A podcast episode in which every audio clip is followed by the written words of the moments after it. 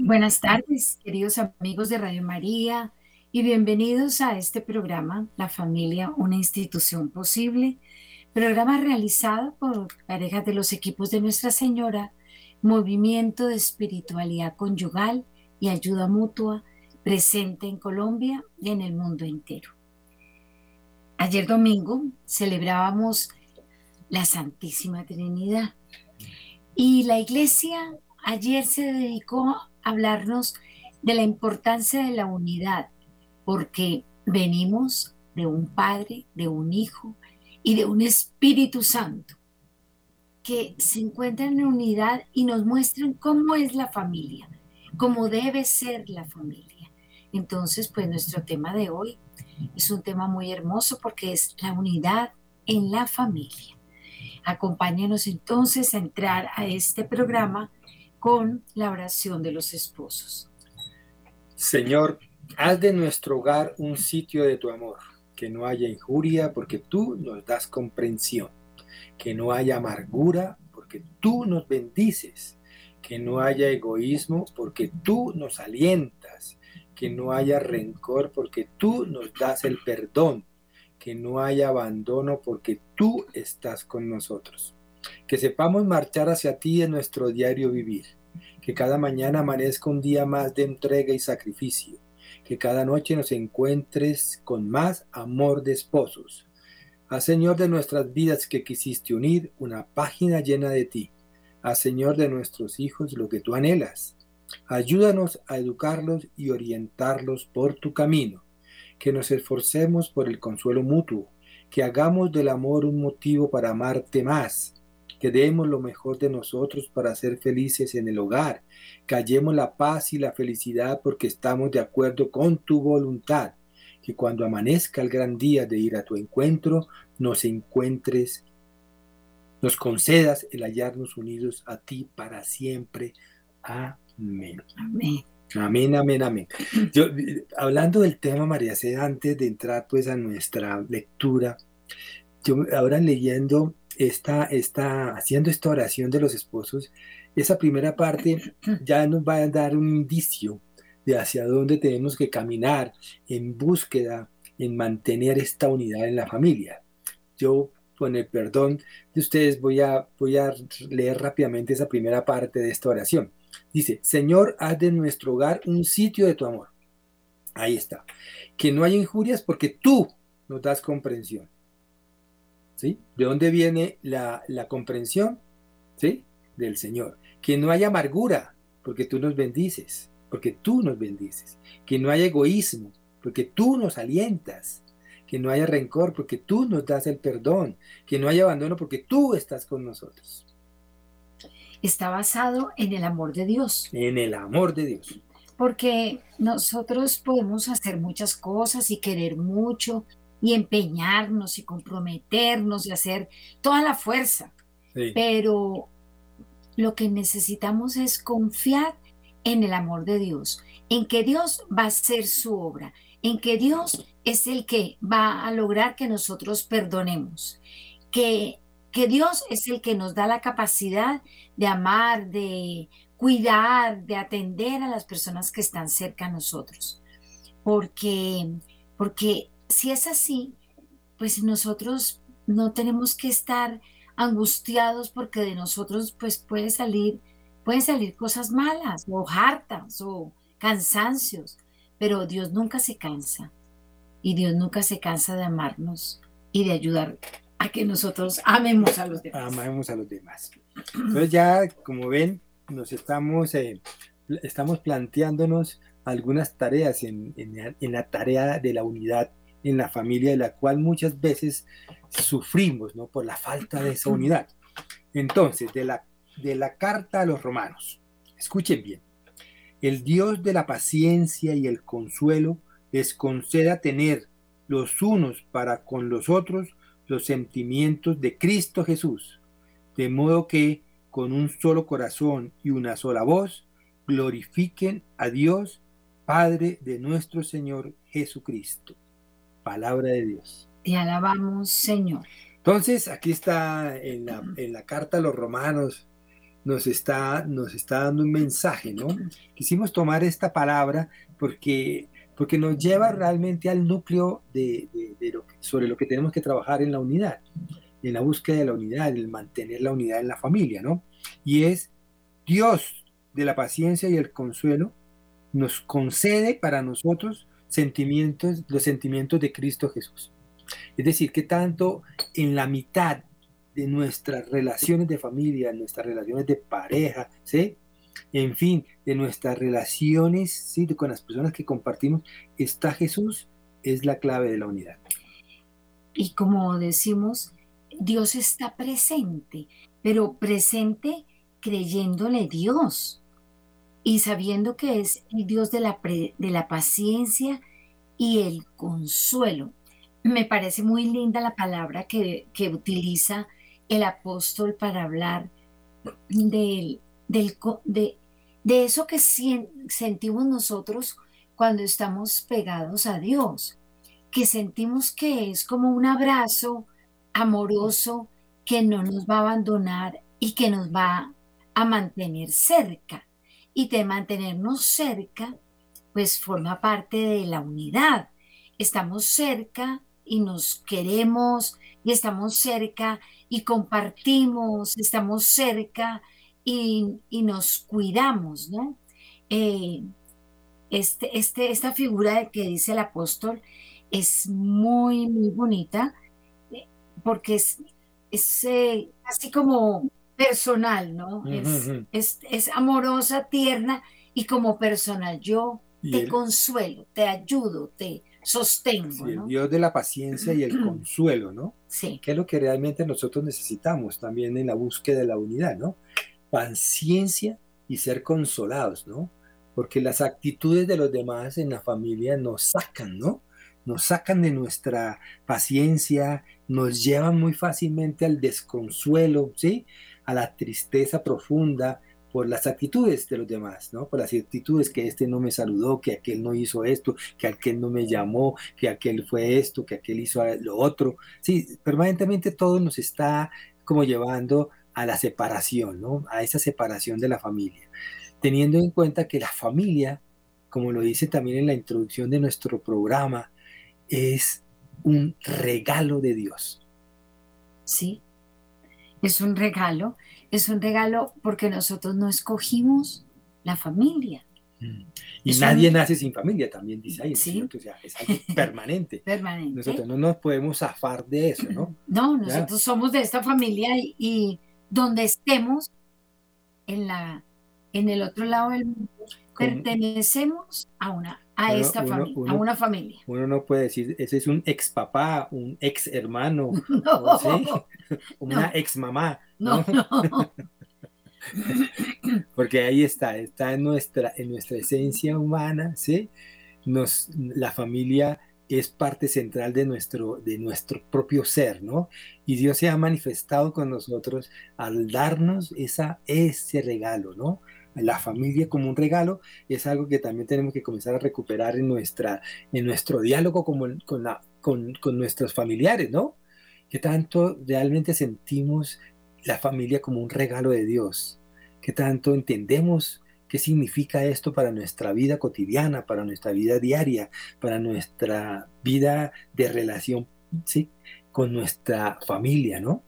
Y lo que pasa es que necesitamos reconocer que es en la familia donde aprendemos.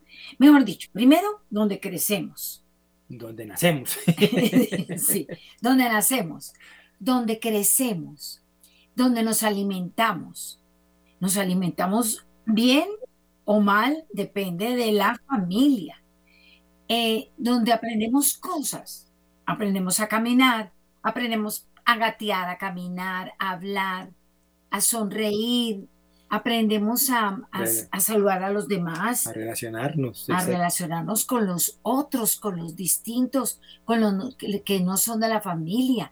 Porque todos están pendientes del nuevo niño al cual le enseñan a jugar fútbol o a, o a jugar, a montar bicicleta.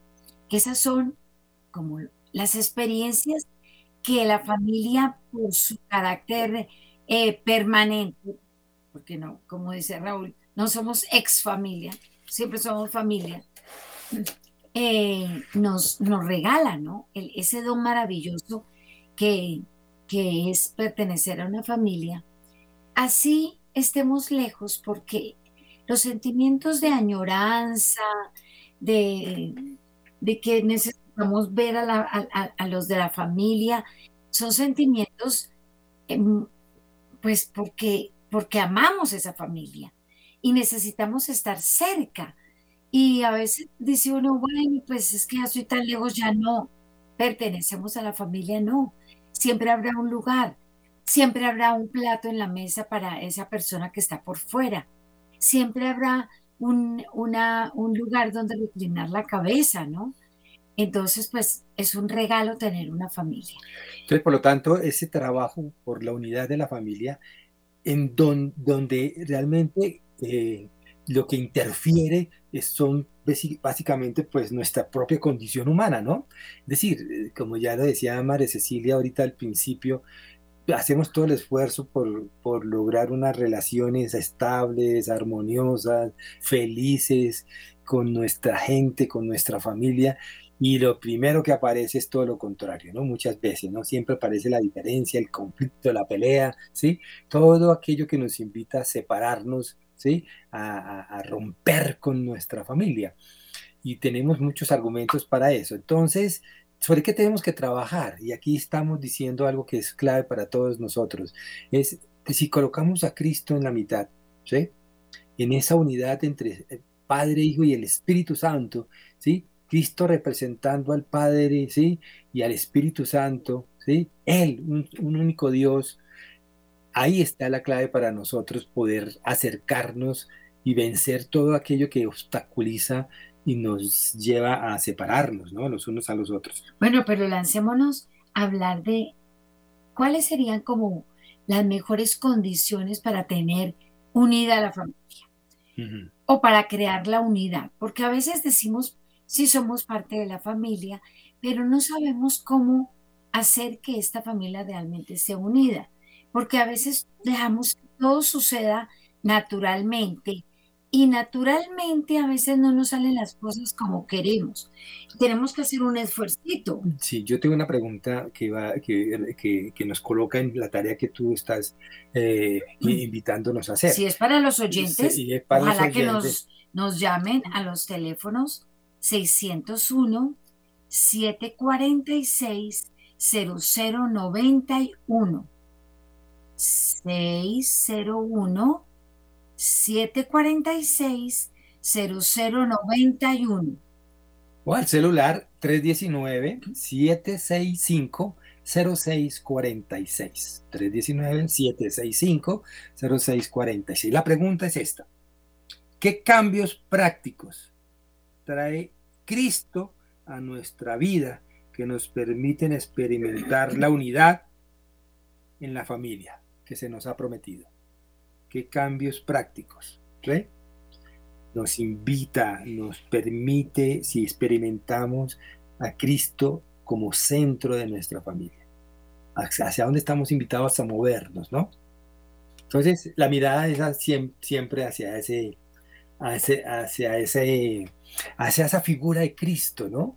Hecho hombre en nuestras condiciones, ¿sí? Obediente al Padre, pendiente del Espíritu Santo, ¿sí?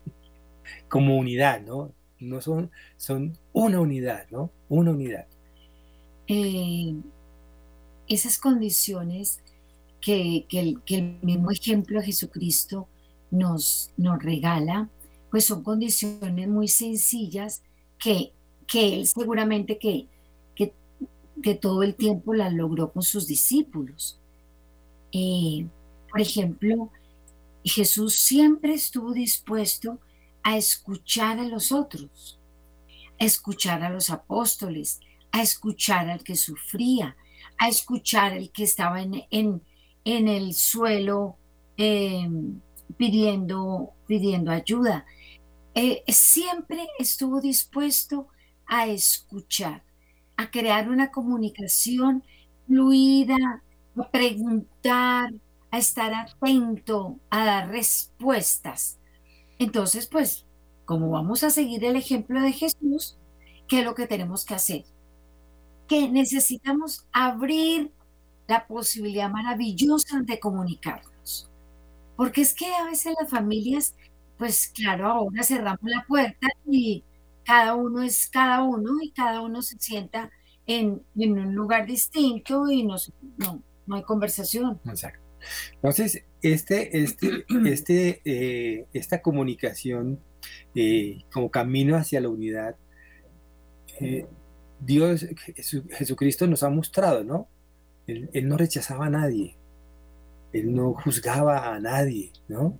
Todo aquel que se le acercaba encontraba en Jesucristo siempre una respuesta a su necesidad, a su pregunta, a su inquietud. Él nunca dijo, él nunca rechazó a nadie. Ahora, eso es, eso es la comunicación. La comunicación supone mantener nuestros oídos abiertos a los que están a nuestro alrededor, sin juzgarlos. ¿Cuándo se rompe la comunicación? ¿Cuándo, eh, por lo tanto, cuando se rompe la unidad? Cuando cerramos nuestros oídos, cerramos nuestros ojos a, las personas que están a nuestro alrededor porque no nos gusta su tono, porque no nos gusta lo que dice, porque nos molesta ciertas actitudes. Jesucristo nos mostró un camino, ¿sí? Y, lo trabajó seriamente, duramente, fuertemente con sus discípulos cuando en, el tiempo que compartió con ellos, ¿no? Siempre fue una invitación a la unidad siempre fue una invitación a que se manténganse unidos, ¿no? Ahora, el tema es, ¿qué pasa con nosotros? Nos cuesta, nos cuesta mucho realmente acercarnos a la unidad y porque pues si el camino es la comunicación y tenemos serias dificultades para hacerlo, ¿sí? porque pues siempre entramos en diálogos eh, que, donde el resultado siempre es eh, la separación, pues de alguna manera aquí tenemos una tarea, tenemos la tarea no de esperar que el otro me escuche, no de esperar que el otro me vea, me, me aprecie, me, ¿no es cierto? Es, es comenzar nosotros a asumir la tarea de que tanto ahora sí podemos escuchar al otro. Porque es que lo que define nuestras relaciones no es tanto qué tan parecidos somos, sino que tanto aceptamos la diferencia en el otro. Y hay una figura muy hermosa que me gusta mucho del Evangelio que es cuando Jesús acepta a los niños. Y nosotros cuando pensamos en familia, casi siempre pensamos papá y mamá y niños, y niños y jóvenes. Pero pensamos, ¿por qué? Porque el niño, y casi siempre tomados de la mano, o, o cuidando los padres a los hijos. Y esos hijos tranquilos, los hijos tranquilos, porque mientras que mi papá me dé la mano, eh, yo confío, porque mi papá es, él sabe todo, porque mi mamá sabe a dónde me lleva, porque yo confío en el amor de mis papás, como confío en el amor de Dios. Pero para eso necesitamos ser humildes y tranquilos y confiar en el otro confiar en que el otro eh, me cuide, confiar en que el otro está pendiente de mí. Pero ¿cómo nos ganamos la confianza de un chiquito o de un joven que sabe que, que los papás son los que cuidan cuando los papás no aparecen? Cuando los papás no, no, no cuidan, no protegen, no están al tanto de las circunstancias de sus hijos. Entonces, la confianza es importante.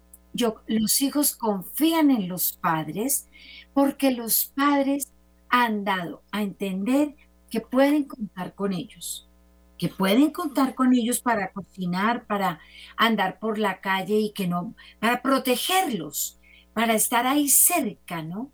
Eh, entonces esto de la confianza es, es una es una actitud preciosa porque yo dejo que mi papá haga porque él sabe más que yo. Igual que yo me abandono en Dios porque Dios sabe qué hacer con nosotros. Sí, la confianza es frágil, ¿no? La confianza se puede romper muy fácilmente y por lo tanto no es fácil de recuperarla. Pensamos que, pues, eh, en los ejemplos que nos estaba poniendo ahora María Cecilia, puede ser que en nuestra, eh, al principio de nuestra familia no fuimos unos padres muy, muy, que mostramos, sí, que les mostramos que a, nuestros hijos que podían confiar en nosotros. Fuimos unos padres tal vez lejanos, ¿sí? Eh, bueno, en fin. Y ahora uno se, y ahora pues ya sabemos la razón por la cual puede que nuestra familia en este momento esté separada, ¿no? Con los conflictos que se viven y con las dificultades de convivencia que existen. Pero siempre Dios tiene una, una palabra de esperanza. Siempre Dios nos está invitando a tener fe de que Él es el único que nos puede restablecer todo aquello que hemos perdido. Solo si obedecemos. No se trata de que comenzar ahora, de, ah, pues que este eh, fulanito de mi familia no cree en Dios. Está bien, no hay, este no es el problema. ¿Qué tanto tú crees en Dios? Es la pregunta que te tienes que hacer. ¿Sí? Porque no es con tus palabras, no es este, enrostrándole a Él, ¿sí? Su falta de creencia en Dios. Es que tanto tú puedes mostrar que tú eres carne viva de lo que realmente Jesucristo quiere de cada uno de nosotros. Y es que cuando nosotros estamos en, la casa eh, educando jóvenes, lo más importante y lo más necesario para ellos es la compañía, la presencia y el hecho de que sepamos en, nosotros por dentro y se los expresemos a ellos cuán importantes son para nosotros. Y existe una palabra que la gente dice muchísimo, ¿no? Mm. Es que ante todo el respeto, la gente habla del respeto y hablamos del respeto como un bien mayor, pero vamos a ver si realmente el respeto existe como pues como debe ser, porque es, no, no es solamente permitir que el otro haga, permitir que el otro sea, no me meto en tu vida, no hago nada que te moleste porque yo te respeto. No es solamente eso, es conocer quién es mi hijo y conocer el hijo quién es el padre. Reconocer en el hijo, que es nuestra nuestra obligación cuidarlo y reconocer en el Padre esa persona que también necesita cuidado, que también necesita atención y a quien se le debe una obediencia y una, y una admiración. Que, que el respeto es ternura, que el respeto es delicadeza, la delicadeza de la mamá cuando trata a, sus, a los chiquitos el respeto de, una, de un papá cuando trata con un adolescente, el respeto frente a la tolerancia y al cuidado de las palabras, porque las palabras también pueden ofender. ¿Y quién es en este momento el que puede enseñar todas estas cosas que llamamos respeto? Pues yo les digo claramente a los papás a los abuelos que nos están escuchando. Nosotros somos los responsables de que los hijos aprendan la delicadeza, el cuidado, la sinceridad, la escucha, eh, la atención. Si nosotros lo hemos hecho con nuestros hijos, seguramente nuestros hijos lo harán con nosotros. Entonces, el ejercicio del respeto, ya tenemos algunas cosas, ¿no? La, comunicación, el diálogo abierto, sincero, que implica no juzgar al otro, que implica abrir el oído a lo que el otro eh, nos está diciendo sin juzgarlo, sin calificarlo, como, ¿sí? Como, como de alguna manera, sin ponerle ningún este tipo de, de calificativo de bueno, malo, regular o feo. Tenemos también la, la, el, el, el la confianza como un elemento fundamental, ¿no? Esa posibilidad que tenemos de, de, de, de esa esperanza que tenemos de que el otro va a cumplir con lo que nos está diciendo, con lo que, está, con, con, lo que nos está planteando, esa esperanza que nosotros también ponemos en los demás de que lo que hacemos, ¿sí? Eh, de, lo que decimos, que, lo que, lo que aquello que, que, que proponemos eh, va, se va a cumplir tal como nosotros lo estamos diciendo. Ese es el concepto de la confianza. Y ahora estamos hablando del respeto. El respeto tiene que ver con algo que es fundamental, a mi modo de ver es decir, yo respeto al otro si veo en el otro, ¿sí? A Jesucristo. Si veo en el otro como una creación de Dios. Si yo veo en el otro, ¿sí? Como algo a imagen y semejanza de Dios. Es decir, cuando perdemos esa dimensión, perdemos el respeto. Porque comenzamos a, a sentirnos nosotros superiores a los demás. Comenzamos a creernos superiores a los demás. Yo sí hago esto, yo sí hago aquello, yo sí soy mejor, yo sí, ¿sí? y comenzamos a negarle con esas frases al otro, ¿sí? El hecho real, verdadero, de que es hijo de Dios. Me parece que es un resumen perfecto de lo que hemos ya tratado. Si logramos hacer esas cosas, pues maravilloso. Pero a veces no todo funciona tan bien. No, sí, una cosa es lo que decimos y otra cosa es lo que llevamos Entonces, a la práctica. Pues hablemos de, de, esas cosas que a veces no funcionan bien. Las prácticas. Sí. Pues hablemos de, de esos disgustos que tenemos, de esas dificultades que tenemos, porque el otro, digo yo, es que no me escucha, es que mi hijo no me escucha, es que él no, no, no permite ni siquiera que yo llegue a la segunda frase. Él no me escucha. Pues difícil, ¿no? Es difícil poder hablar con una persona que no te quiere escuchar. Pero eh, la escucha es una actitud eh, de, relación, de amor. Muchas veces los chiquitos, cuando están chiquitos, hay que presionarlos un poco para que escuchen escuchen qué es lo que está pasando, ¿no? ¿Qué es lo que yo te quiero decir? Mírame a los ojos y mira que yo te estoy hablando y mira que te estoy queriendo decir eh, las cosas que, que, tú necesitas escuchar. Pero lo que ocurre es que a veces decimos cosas mal dichas, usamos calificativos muy fuertes, utilizamos un tono de voz muy fuerte, es decir, gritamos e insultamos. Eh, con los chiquitos muchas veces hay mamás que todavía hoy, en este tiempo, pues dan golpes, eh, violentan a sus hijos. Entonces, lo que nosotros necesitamos eh, es romper en nuestra casa, romper. Romper.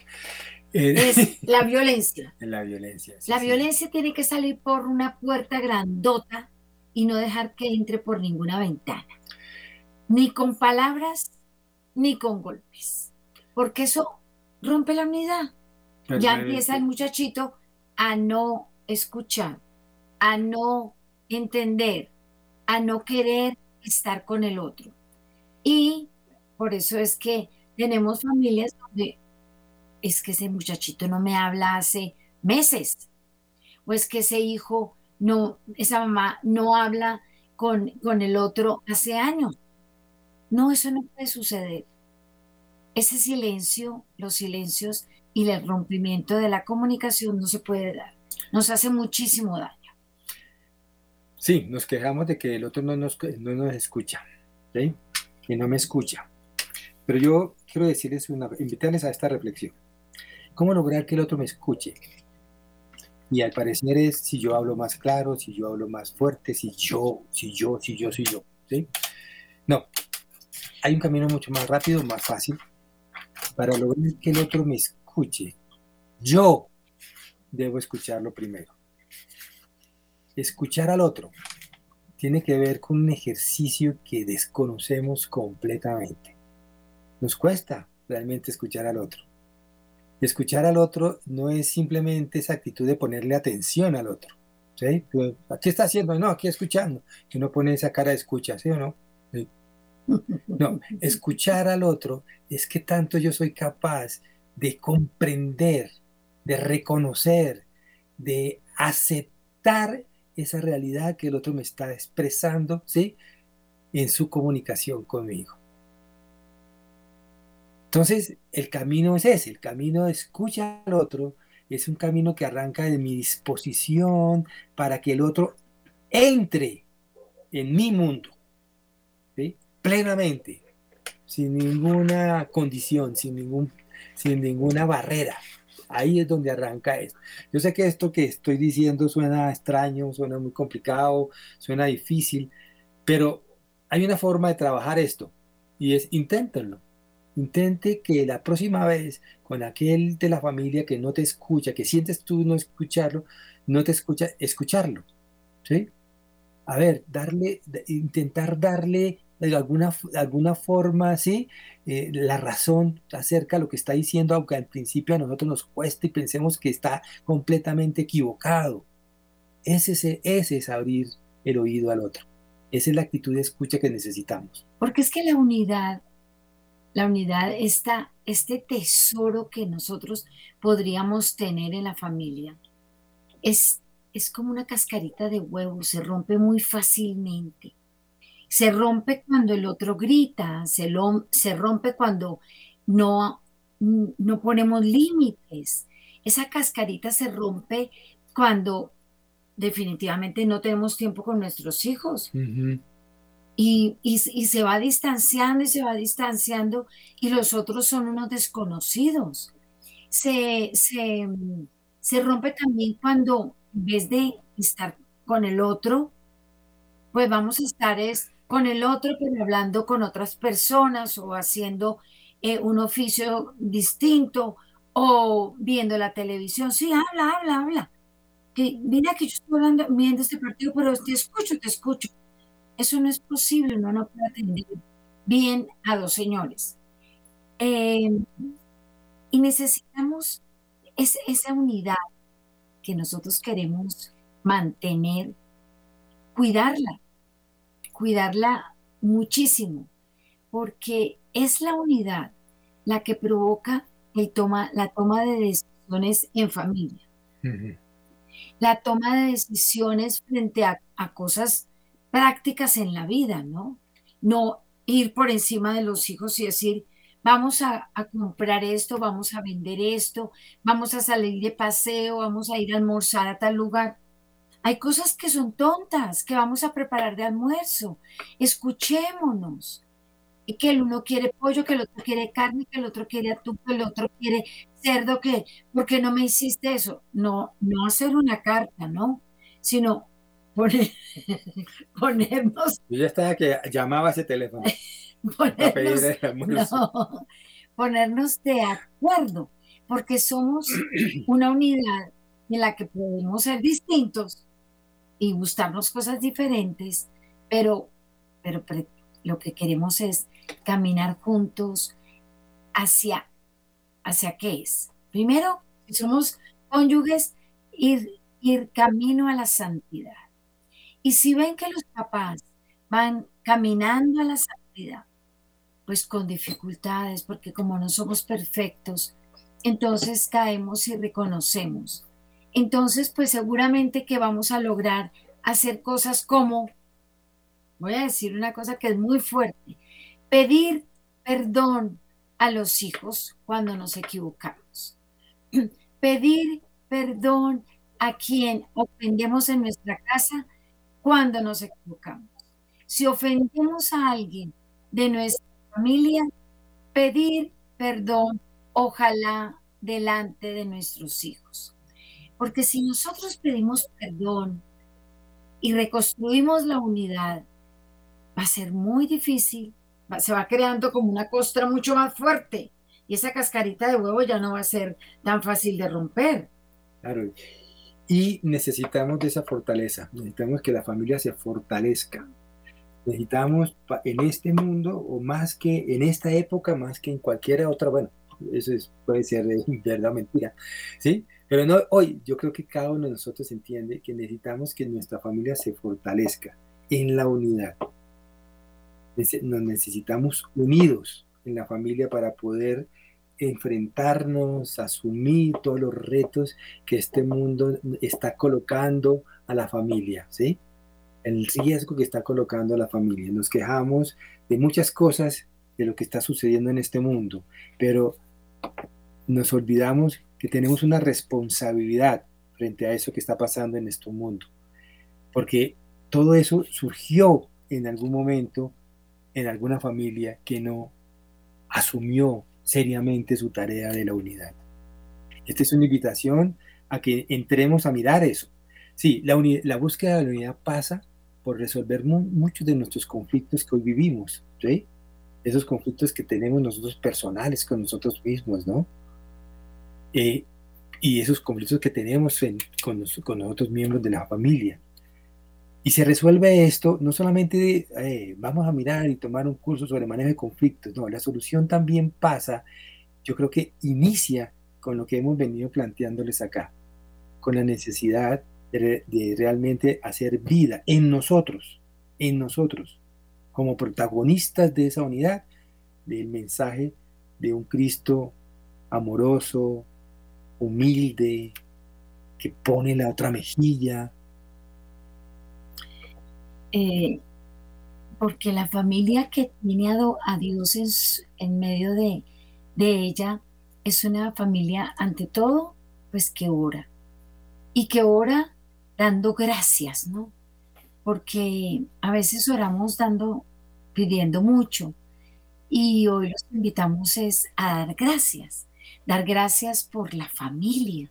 Gracias por nuestros papás, bueno, tenían errores, sí, tenían errores. Bueno, no se comportaron como debieron, pero es que seguramente no recibieron la palabra, la palabra de Dios como hoy ustedes en, en Radio María la reciben permanentemente. Ya no tenemos excusa. Ya los padres de los papás de ahora tienen muchas más posibilidades porque han escuchado más la voz de Dios a través de la iglesia. Entonces, pues eh, qué importante poder decir, Señor, gracias por la familia. Gracias por la familia que me, diste. No es perfecta, no es eh, impecable, no importa. Es mi familia y la vamos a sacar adelante entre todos.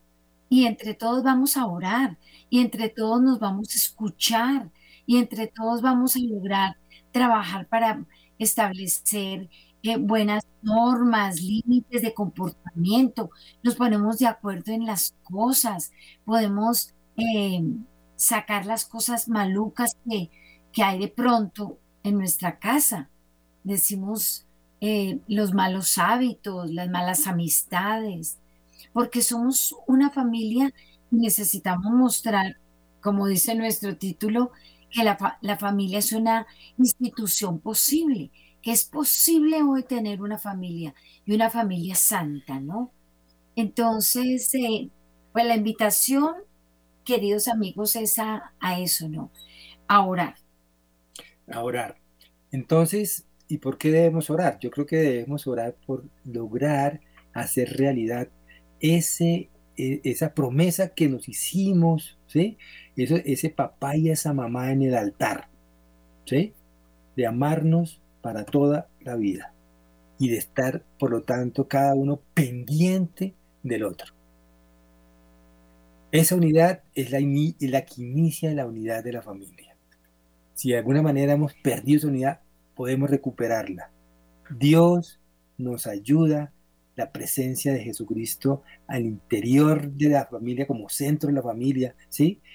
Esa, e, e, esa, ese, ese poder que manifiesta el Espíritu Santo nos lleva fundamentalmente a encontrar siempre los caminos que nos van a llevar a recuperar, a restablecer esa unidad que nos prometimos allá en el altar para muchos hace muchos años, para otros de los que me están escuchando seguramente ayer. o como si fuera ayer. Como si fuera ayer. bueno, queridos amigos, la tarea es, es una tarea seria, es una tarea permanente y es defender la familia. Y defendemos la familia cuando oramos, cuando damos fe de lo que tenemos y cuando dejamos que el otro crezca dentro de la familia. Entonces tenemos tres compromisos que queremos colocarles también aquí como tarea. Compromiso, restablecer el compromiso entre los padres y los hijos. El compromiso entre los hijos y los padres. Es restablecer también el compromiso entre los hermanos. Es también establecer el compromiso con la familia. Ampliada, ¿no? También es fundamental. Con los suegros. Con los suegros, con toda la familia ampliada que tenemos allí que, y que, que a veces se nos convierte en una carga cuando es una fortaleza. ¿sí? Es una fortaleza contar con la familia. Hoy podemos pensar que es una carga, pero es una fortaleza porque es que la unidad es lo único que nos va a llevar al, hacia, la, hacia realmente hacer realidad ¿sí? Eh, el Espíritu de Dios en nosotros, ¿no? Entonces, ahí tenemos esas tareas que tenemos que, que hay, que, hay, sobre las que tenemos que de alguna manera comenzar a, a, trabajar. Nosotros aquí no estamos dando las fórmulas mágicas, ¿sí? En el sentido de, de proponerles paso uno, paso dos, paso tres, pero sí existe la fórmula, ¿sí? Es ese Dios presente en el centro, ese Dios presente manifestado ahí, en el Dios Padre, en el Dios Hijo y en el Dios Espíritu Santo. Y es maravillosa la oración que se hace a través de la de los padres hacia los hijos, de los abuelos hacia los nietos, porque es como si fuese una, una coraza o una, una boca de cristal, algo que nos protege a nosotros del mal. Por eso cuando los hijos salen de la casa, los bendecimos, ¿no? Que Dios te bendiga y que Dios te acompañe. Muchos de ustedes seguramente que les dirán también que el manto de la Virgen les los cubra. ¿Por qué? Pues porque necesitamos que nuestros hijos cuando estén en la calle, pues también los cuidemos, pero como no lo podemos hacer nosotros, pues que el Señor los cuide y la Virgen María los, los sostenga. Entonces, pues la oración, por eso la hacemos cuando los hijos salen de la casa. Que Dios te bendiga, hijo. También que Dios te bendiga, mi amor. Que Dios te acompañe. Esas son frases que necesitamos que no se pierdan. Es que esas eran frases que usaban mis, abuelos. Sí, hermosas frases que, decían nuestros abuelos y tenemos que hacer, volver a tenerlas como costumbre. Que Dios te cuide, que Dios te proteja y, darles la bendición. ¿Para qué? Para que la unidad que nosotros estamos construyendo en nuestra familia continúe a través de la puerta. Y entonces sea Dios el que los, los lleve con bien y la Virgen María los proteja de todo mal. Entonces, la primera obra que tenemos los cristianos consiste en estar unidos en la familia. Yo me voy a permitir leer este, este párrafo, ¿sí? que no sé de quién es, pero me pareció interesante poder compartirlo con ustedes. Cuanto más estrechamente estén unidos los miembros de una familia en lo que tienen que hacer en el hogar, tanto más elevadora y servicial será la influencia que ejerzan fuera del hogar el padre, la madre y los hijos. Bueno, ahora los invitamos a orar el Magnificat para que la Virgen nos acompañe toda esta semana. Proclama mi alma la grandeza del Señor. Se alegra mi espíritu en Dios mi Salvador porque ha mirado la humillación de su esclava. Desde ahora me felicitarán todas las generaciones, porque el poderoso ha hecho obras grandes por mí. Su nombre es santo y su misericordia llega a sus fieles de generación en generación.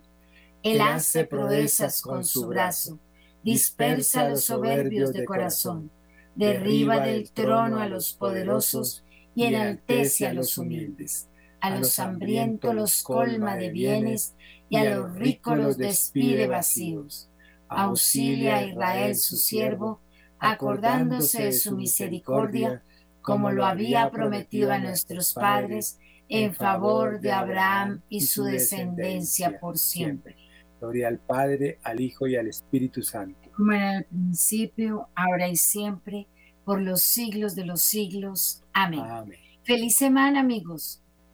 Música